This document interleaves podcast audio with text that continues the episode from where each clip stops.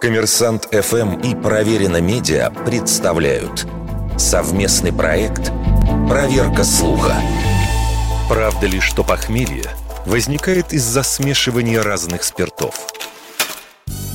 Популярно мнение, что употребление по вечерам напитков, сделанных из схожего сырья, помогает избежать неприятных ощущений с утра. В качестве примеров несовместимости приводят сочетание виноградного вина и зернового виски, также портвейна и пива, саке и водки. Существует еще один стереотип. Смешивать напитки разного происхождения можно, но пить их надо обязательно по возрастанию, от легких к крепким.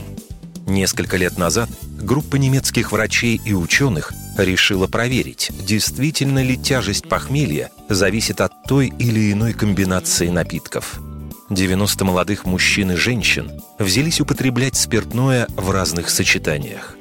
Первая группа сначала пила пиво, затем белое вино.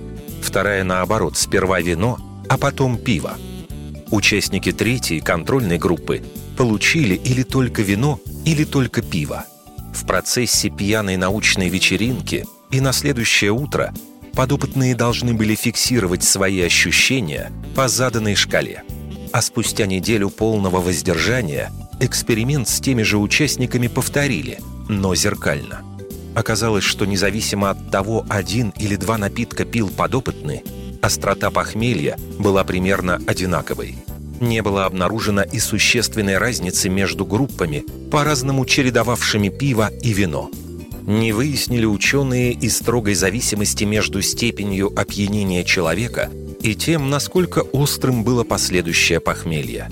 Немецкие специалисты признали ограниченность своего исследования, но работ, посвященных употреблению иных сочетаний напитков, мы обнаружить не смогли.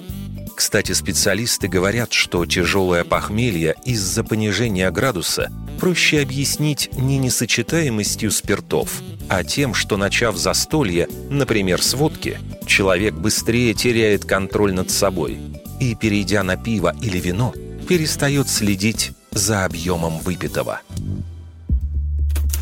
Вердикт. Это не точно.